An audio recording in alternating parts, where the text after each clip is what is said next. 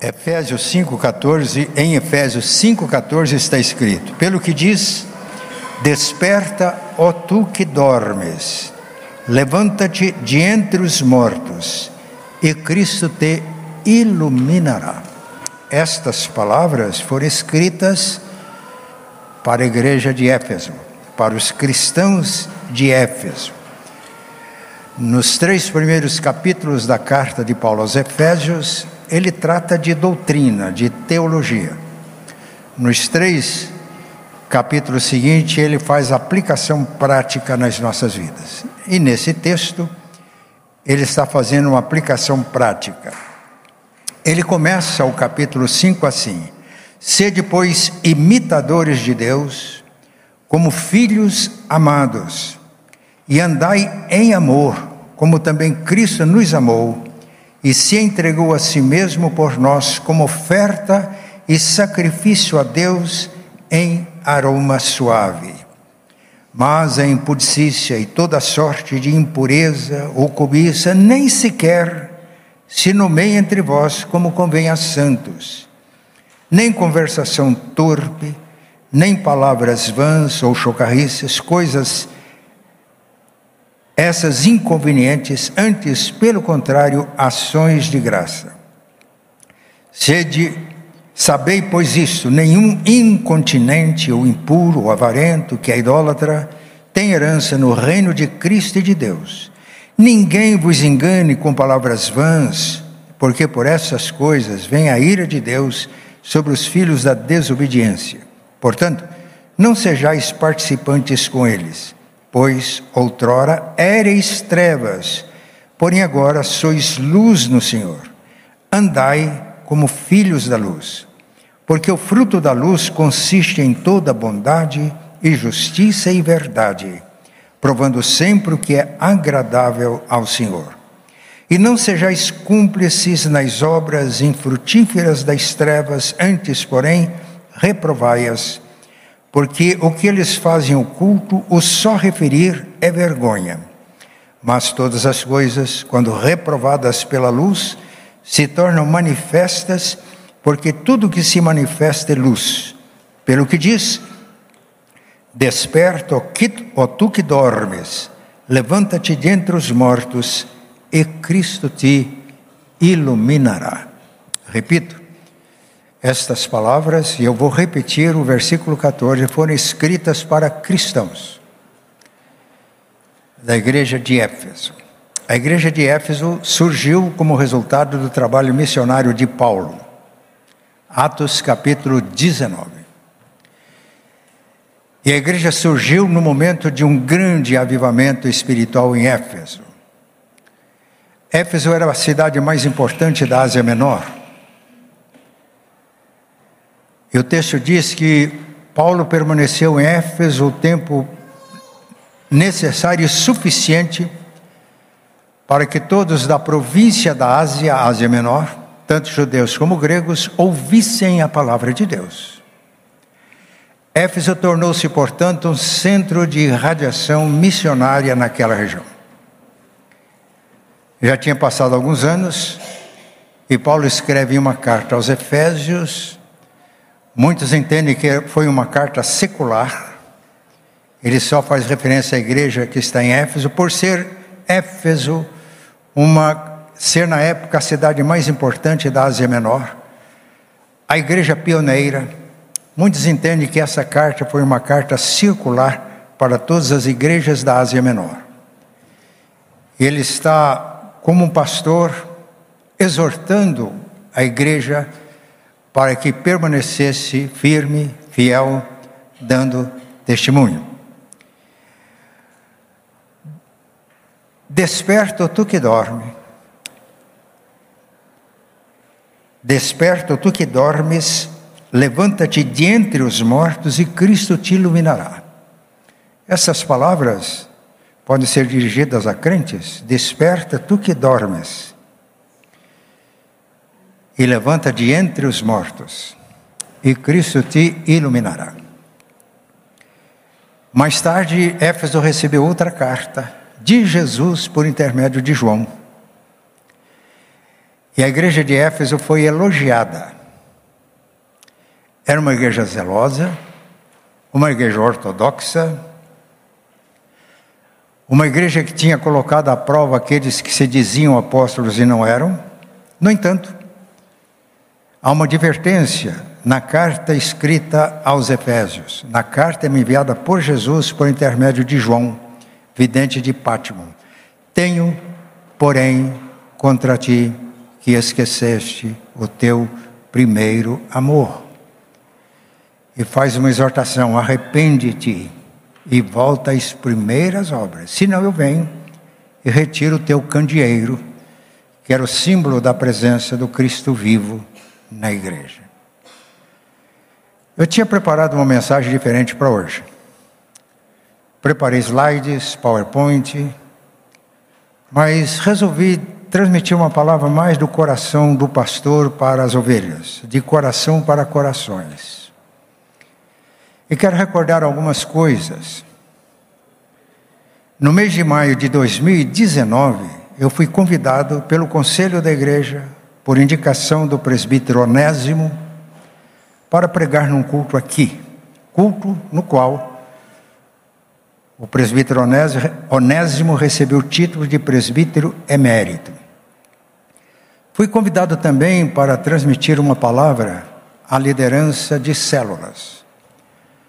Após a reunião com os líderes de células, fui chamada para uma reunião do conselho. Os irmãos me disseram qual era o motivo daquela reunião e da minha presença. E o presbítero Morosini, que era o vice-presidente do conselho na época, disse de uma forma muito objetiva: Nós estamos desafiando o senhor a deixar a sua zona de conforto em Londrina e vir nos ajudar, assumindo o pastorado a partir do próximo ano. Aquilo foi tão inusitado para mim que na hora eu pensei, e se de repente for uma missão? E com isso em mente, eu pedi ao conselho 30 dias para refletir e orar e discernir se era realmente uma missão. Porque pensei, nessa altura da minha vida não há mais espaço para aventura. Agora, se for uma missão, só há uma resposta possível: submissão. Bem, não vou contar detalhes do que aconteceu nesses 30 dias. Os sinais que pedi, as experiências, não vêm ao caso. Vou simplesmente dizer que depois da reunião eu pensei, preciso de falar com quatro pessoas para me ajudar a discernir. E a primeira pessoa, claro, foi a minha esposa, a Eloá. Eu já previ o que ela ia me dizer. A segunda pessoa seria o pastor Rodolfo, que me sucedeu como pastor titular da primeira igreja de Londrina. E eu estava servindo como um pastor auxiliar, um pastor assistente. A terceira pessoa seria o reverendo Messias, amigos desde a nossa adolescência e companheiro de trabalho ao longo dos anos. A última pessoa, o presbítero Zé Torresim, o apelido dele é Bubi. Trabalhamos 22 anos lado a lado, ombro a ombro, um servo de Deus aprovado, vice-presidente do conselho.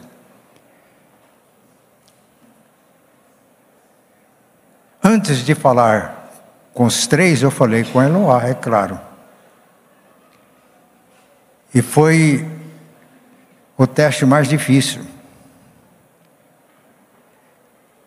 Eu pensei que se falasse com o reverendo Rodolfo, Messias, com Zé, ia acontecer o que tinha acontecido há algum tempo atrás. Eu recebi um desafio semelhante. E conversando com o pastor Rodolfo, cheguei à conclusão que não era missão. Eu achei que ia ser a mesma coisa. Eu tive uma surpresa. Eu tenho detalhes de tudo isso, mas eu não vou entrar agora aqui ele entendeu, estava entendendo o que era a missão. Conversar com o reino Messias, eu nem terminei de falar, com aquele jeito característico do reino Messias, olhou para mim e falou: Matias, é muito difícil não ser uma missão. Aí o presbítero Osiel me ligou, falou: Eu preciso de ir conversar com o senhor. Posso ir na sua casa? Ele foi, conversou o que ele queria relacionado com a igreja, vice-presidente do conselho. Aí falou: Agora eu que vou conversar com você. Contei a história. Ele olhou para mim, olhou pelo seu perfil. É muito difícil que não seja missão. Eu fiquei meio desolado. O que é que eu vou falar para Eloá? Oração. Deus nos abençoou muito em Londrina, em todos os sentidos. Mas Deus nos deu uma casa. E quando fui jubilado aos 70 anos de idade, mudamos para casa nova. Ele dizia com toda razão: é um presente carinhoso do Pai Celestial para a nossa velhice. E ficou claro que não haveria mais mudanças. E agora? Não era uma mansão. É uma casa de pouco mais de 200 metros quadrados. Num condomínio muito bom, condomínio de classe média. Um condomínio que tem duas fases. A nossa casa é na primeira fase. Entre a primeira e a segunda fase, uma floresta, mais ou menos cinco alqueires de mata. No meio da mata, trilhas. Amo andar em trilhas no meio de floresta. Na mesma floresta, seis gourmets, com a capacidade de abrigar 60 pessoas para uma festa, com toda a infraestrutura para isso. A uma quadra da nossa casa, um centro de esportes. Piscina coberta, aquecida, professor disponível para hidroginástica.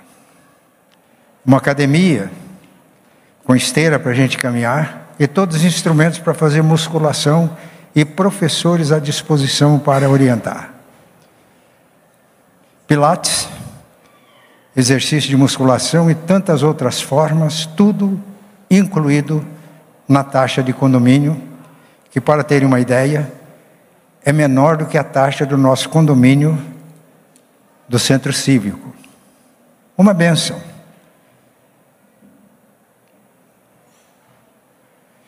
A tendência era acomodar. Esse é o perigo de todos nós, nos acomodarmos. O tempo vai passando, Deus vai abençoando a gente, a nossa vida vai se estabilizando. Moisés previu isso quando, antes de entrar na terra prometida, ele estava às margens do Jordão e fez aquele discurso registrado no livro de Deuteronômio.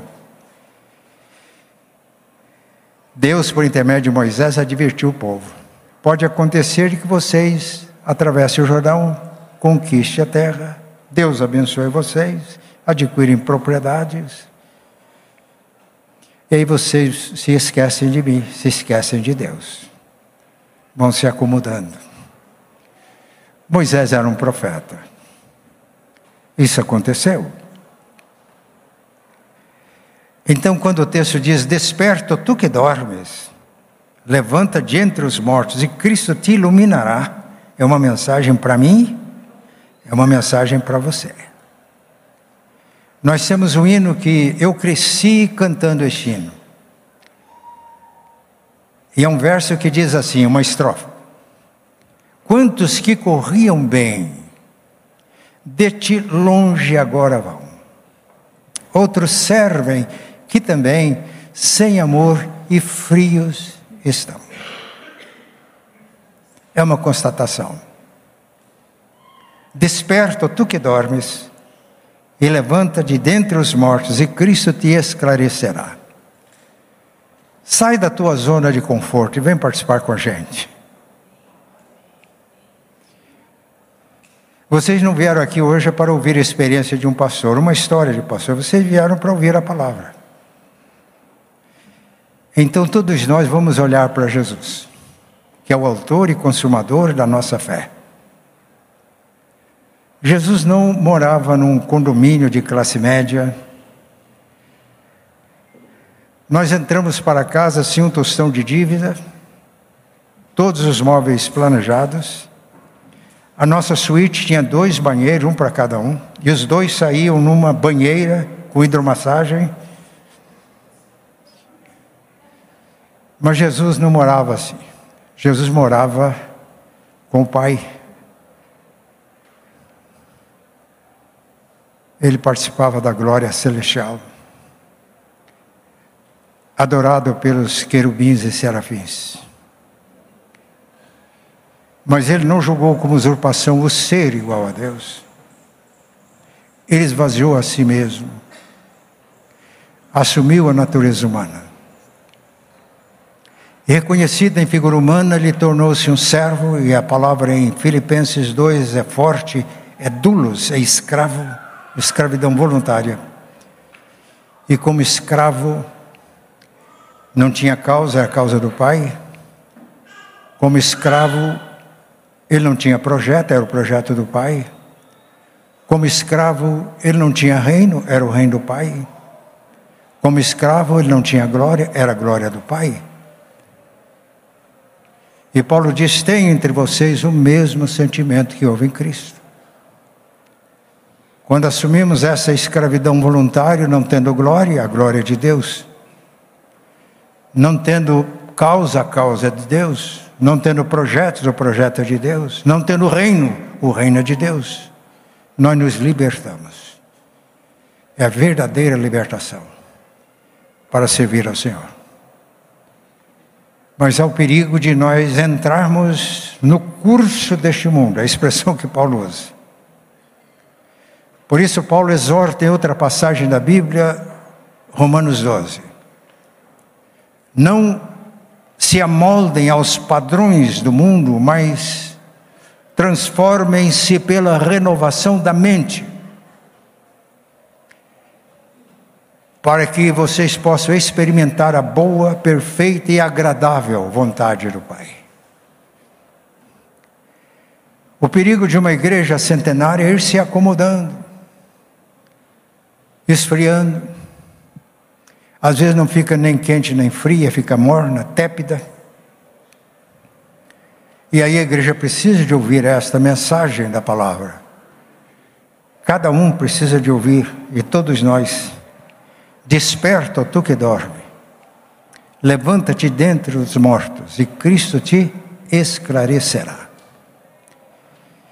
Olhando para Jesus. Efésios 5, a partir do versículo 22, Paulo fala da relação entre esposo e esposa. Ele diz que o esposo deve amar a esposa como Cristo amou a igreja e se entregou por ela, se sacrificou por ela para purificá-la pela lavagem da palavra, a fim de apresentar a si mesmo uma igreja gloriosa, sem mancha, sem ruga, nem coisa semelhante, mas santa e sem defeito.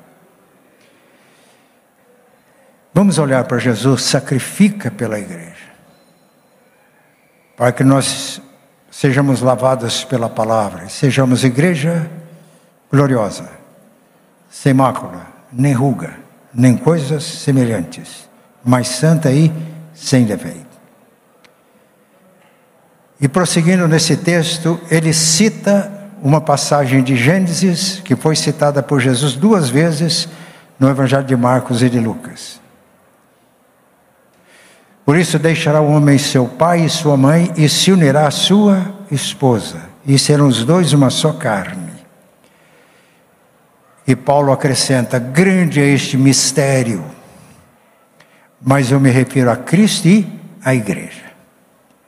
Cristo então deixa a glória,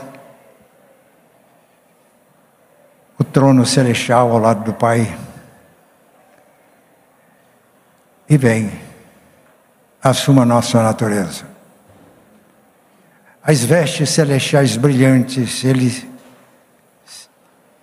as deixa e assume os nossos andrajos. E nos amou tanto que se identificou conosco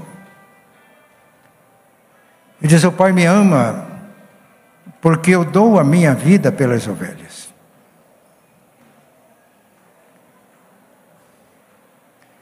Eu tenho autoridade para dar a vida e para retomar. Recebi este mandato de meu Pai. Esta obra de Cristo é tão forte que Paulo, escrevendo aos Coríntios, 2 Coríntios 5, 21, ele diz: Aquele que não cometeu pecado, Deus o fez pecado por nós para que nele fôssemos feitos justiça de Deus. Diante do que Jesus fez, do sacrifício dele por nós, não há nada que a gente faça que seja sacrifício. Porque Jesus, pelo sacrifício, ele nos comprou. Ele conversava com os discípulos, fazendo uma caminhada. E ele perguntou: Quem as pessoas dizem que eu sou? Disseram: Uns dizem que o senhor é Jeremias, um dos profetas, um dos profetas que ressuscitou. Mas vocês, quem dizem que eu sou? Pedro diz: O Senhor é o Cristo, o Filho do Deus vivo. Jesus olhou para Pedro e disse: Você é feliz, Pedro porque não foi o ser humano quem te revelou, mas o meu Pai. E você Pedro.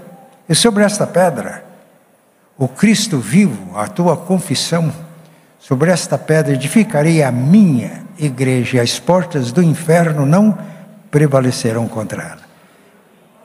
Quem edifica a igreja? Ele disse: Eu edificarei a minha igreja. Quem edifica a igreja? Jesus. De quem é a igreja? A igreja não é minha, não é da pastora Priscila, não é do pastor Caro, pastor emérito da igreja, não é do pastor Cléber, não é de nenhum presbítero, a igreja é de Jesus. E ele se deu por nós, se fez pecado por nós, sofreu por nós.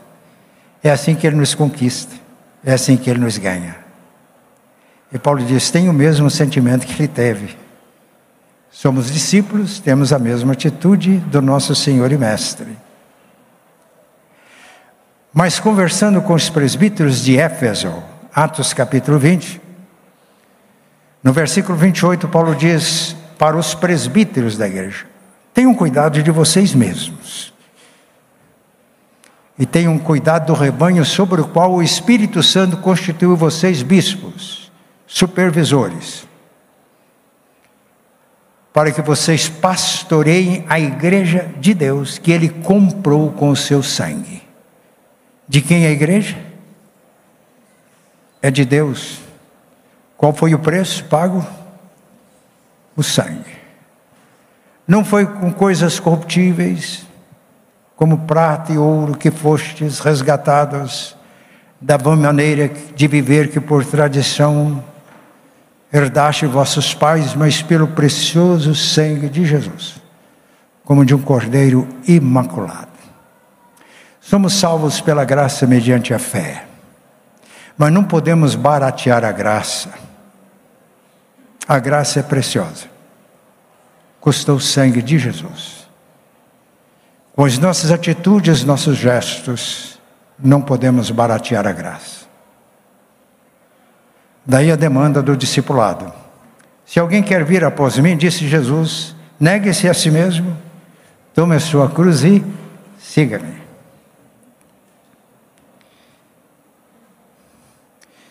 Essas reflexões, quando olhamos não apenas para um pastor, para o seu testemunho, mas olhamos para Jesus.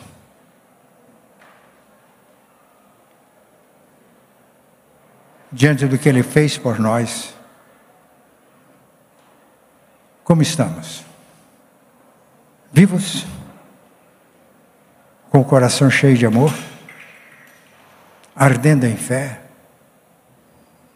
Ou estamos frios, mornos, tépidos, indiferentes? Então, a palavra de Deus é para nós. Desperta e é para mim Desperta tu que dormes.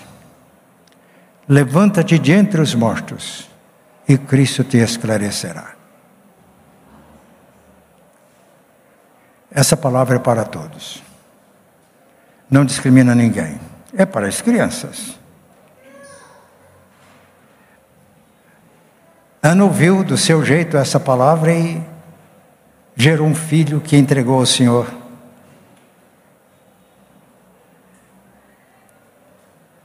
E Deus falou com a autoridade máxima de Israel na época, o sumo sacerdote ali, através de uma criança.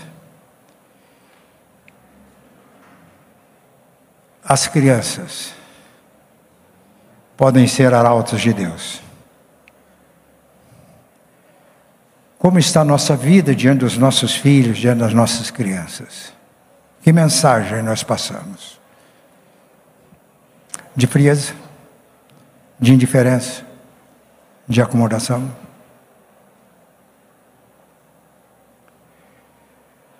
Deus falou três vezes com Samuel, que ainda era uma criança, talvez um adolescente. Ele pensava que era o sumo sacerdote, até que na segunda vez, Eli entendeu o que estava acontecendo. Se te chamar a terceira vez pelo nome, diz: Fala, Senhor, porque o teu servo ouve. E a mensagem do menino Samuel para o sumo sacerdote de Israel era uma mensagem dura. Anunciava o juízo de Deus sobre o sumo sacerdote. E ele ficou com medo de entregar a mensagem. E Elias percebeu e disse: Fala, filho. E ele falou. Ele não foi despedido, não foi mandado embora. Elias diz: É o Senhor que falou. Seja feito como ele disse, porque ele é justo. E por causa da infidelidade de um sumo sacerdote, autoridade máxima em Israel, dos seus filhos que eram sacerdotes, os filisteus venceram os israelitas a arca de Deus foi tomada. Quando o sumo sacerdote recebe a notícia, ele era idoso, um tanto quanto avantajado no seu corpo, ele caiu, quebrou o pescoço e morreu. Uma de suas noras, os seus dois filhos morreram na batalha. Uma de suas noras grávida teve força ainda para dar à luz. Mas o nome da criança que nasceu em Cabode foi-se a glória de Israel. Não podemos deixar chegar a esse ponto.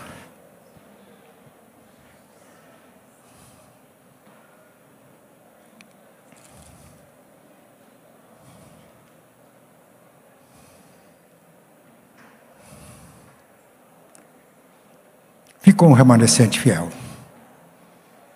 Uma pessoa simples chamada Ana. Um filho que Deus lhe deu que ela moldou. Que exerceu funções de profeta, de sacerdote e rei nos seus dias. E Deus levanta o remanescente de Israel. Que Deus nos ajude. Desperta tu que dormes. Levanta de entre os mortos e Cristo te esclarecerá.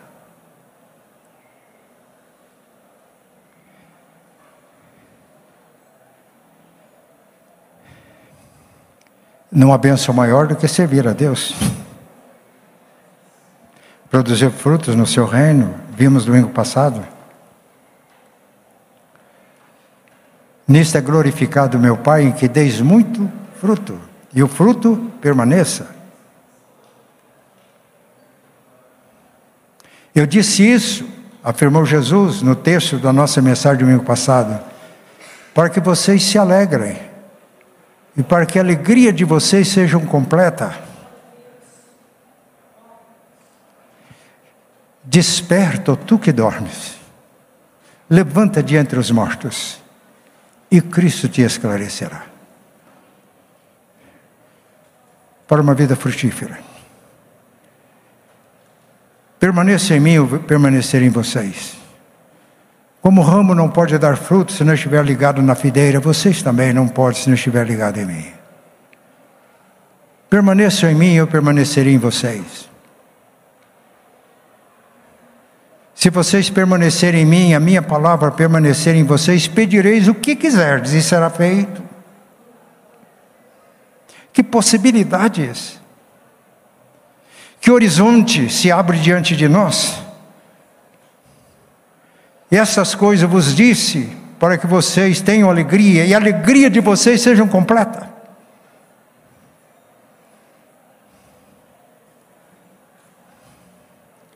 Desperta, tu que dormes, levanta-te entre os mortos e Cristo te esclarecerá. Eu disse no começo, não seria eu que iria pregar hoje. A pastora Priscila teve um motivo razoável e fizemos uma troca. Depois convidei o pastor Carlos. Eu preparei a mensagem, escrevi, preparei PowerPoint, recurso visual, mas orando hoje de manhã, deixei isso de lado. O script, os recursos visuais, para falar do coração do pastor, para os corações das ovelhas. Desperta, tu que dormes, levanta-te entre os mortos, e Cristo esclarecerá. Não tem desculpa para as crianças, citei Daniel não tem desculpa para os adolescentes. Segundo o rei 5, Namã, o rei da Síria, foi curado da lepra e se converteu pelo testemunho de uma jovem, talvez adolescente, escrava, que estava a serviço da sua senhora. Não há desculpa para os jovens. Timóteo era um jovem que Paulo deixou em Éfeso para botar em ordem as coisas restantes. Timóteo era um jovem tímido. E Paulo diz: Não sejas negligente com o dom que há em você, que você recebeu mediante profecia com a imposição das minhas mãos. Ninguém despreze a tua mocidade. Se o jovem se desperta do sono, levanta dentre os mortos, é iluminado por Cristo, ninguém vai desprezá-lo por ser jovem. Ninguém te despreze, a tua mocidade, mas seu exemplo dos fiéis na palavra, no trato, na fé, no procedimento. Ah, os adultos não ficam fora. Eu creio que Estevão, na força da sua vida adulta, ele deu um testemunho tão vigoroso Claro, ele foi apedrejado, mas antes de morrer, ele viu o céu aberto e o filho do homem de pé à direita de Deus e orou para que Deus perdoasse os seus algozes, dentre eles Saulo, que se converteu. E hoje o mundo inteiro conhece, sabe quem foi Paulo? Sabe quem foi Ananias? Que discipulou Saulo. Otmani disse que Saulo não seria ninguém sem Ananias. E quem era Ananias? Simples discípulo do Senhor. Ninguém fica de fora. Desperta tu que dormes. Levanta-te de entre os mortos e Cristo te iluminará. Mas não ficam os adultos de fora. Moisés foi treinado 40 anos no palácio egípcio em toda a ciência dos egípcios que era muito evoluída para a época. Ele agiu com destempeiro, depois teve que fugir para o deserto, mais 40 anos no deserto. 40 mais 40, quantos anos? E foi que Deus chama. E através dele, Deus liberta Israel do cativeiro egípcio. E se lermos com atenção os livros de Êxodo, Levítico, Números e Deuteronômio, nós vamos perceber que a vida de Moisés não foi fácil. No entanto, ele morreu com 120 anos, ouvindo bem, falando bem, lúcido. É isso.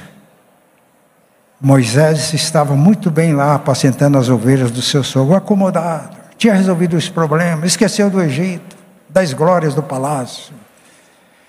Amigo de Jetro, sacerdote de Midian. Mas quando ouviu o chamado, ele foi despertado, levantou-se e tornou-se um instrumento nas mãos de Deus. Caleb, 40 anos foi espiar a terra, e dos doze espias, só ele e Josué ficaram firmes. Não vamos que Deus vai dar vitória.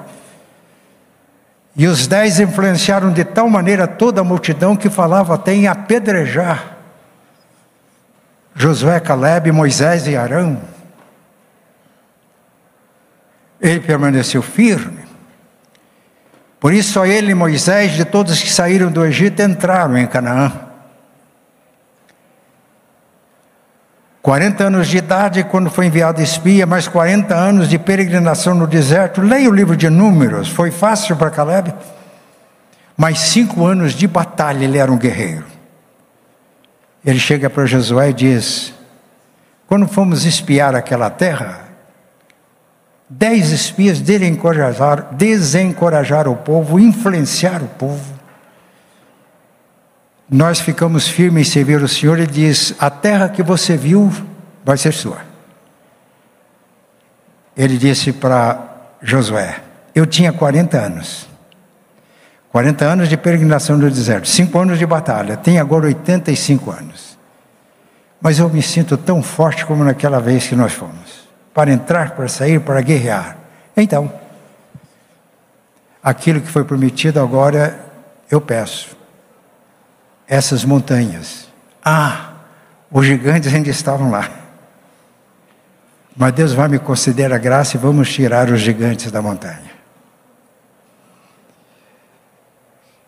Quem pode desculpar?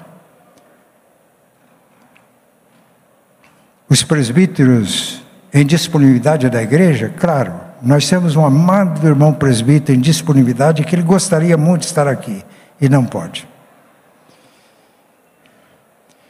E os que podem?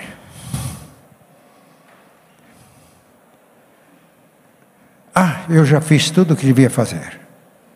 Tenho uma folha de serviço prestada à igreja. Eu tenho o direito de assistir o culto online de pijama na minha casa. Claro que tem. Desperta, tu que dormes, e levanta de entre os mortos, e Cristo te iluminará.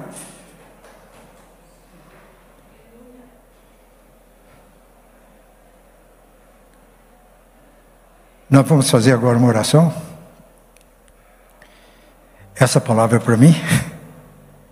Eu tenho uma tendência muito grande à acomodação.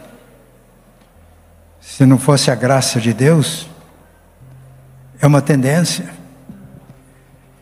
Desperta tu que dormes, levanta de entre os mortos e Cristo te iluminará.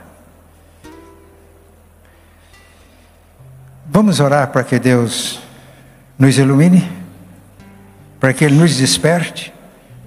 O tema da mensagem hoje é despertamento espiritual. A primeira igreja presbiteriana independente de Curitiba precisa, com urgência, de um despertamento espiritual. E para isso todos nós devemos nos envolver. Todos nós. Não há desculpa para ninguém a bênção é muito grande. O horizonte que se descortina é extraordinário. Quando a gente vai dirigir, quando eu vou daqui para Londrina de carro, no meu carro eu tenho um para-brisa. Ele é grande. Eu vejo para frente. A minha frente descortina o horizonte. Mas eu tenho também retro retrovisores. Um na frente, dois de lado, pequenininhos necessários. Se eu sou um motorista consciente, eu olho para o retrovisor o necessário. Porque o desafio é olhar para o para-brisa, para a estrada, para o horizonte que está na frente. Como igreja, não podemos viver das glórias do passado. Não podemos olhar mais no retrovisor do que no para-brisa. Que Deus nos ajude. Vamos ficar de pé e vamos orar?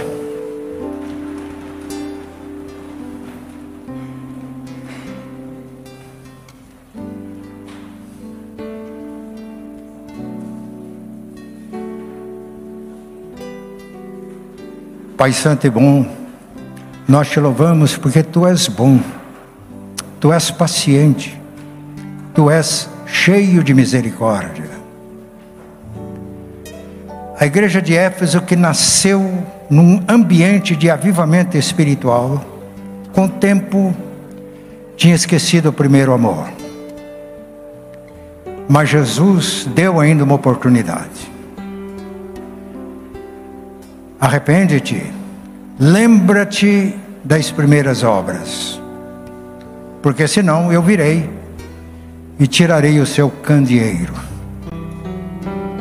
Pai, tu nos tens abençoado, nós temos fatos extraordinários na história desta igreja. Nós temos que dar graças pela história e pelo passado. Mas somos como motoristas agora, diante de nós está o para-brisa, amplo. Ajuda-nos a olhar para frente, olhar para o retro, eh, retrovisor, o estritamente necessário. É necessário concede-nos a graça de avançar. Está escrito na carta aos Hebreus que nós não somos daqueles que retrocedem para a perdição, mas naqueles que avançam para a conservação da alma e dos valores imperecíveis do Evangelho. Envolve-nos, ó Pai, com a tua graça. Que todos nós possamos ouvir esta palavra. Desperta, tu que dormes, levanta-te de entre os mortos, e Cristo te iluminará. Que iluminados por Jesus, com os corações cheios do Espírito Santo, com os corações cheios de amor, possamos entender a missão que tens para nós e que o significado e o sentido de continuarmos neste mundo perverso e mau é a missão que tu nos dás. Concede-nos a graça da alegria dos frutos produzidos. Nisso é glorificado, meu Pai, que deis muitos frutos. Permaneça em mim e eu em vocês. Se permanecerem em mim e as minhas palavras permanecerem em vocês, pedirão o que quiserem será feito. Eu disse isso para que a alegria de vocês seja completa. Pai, ajuda-nos para que a alegria que tens para nós seja completa. Para isso, Pai, se for necessário um terremoto, que aconteça. Para que haja um despertamento do sono. O sono é muito bom. Mas Jesus mostra que a vigilância é necessária.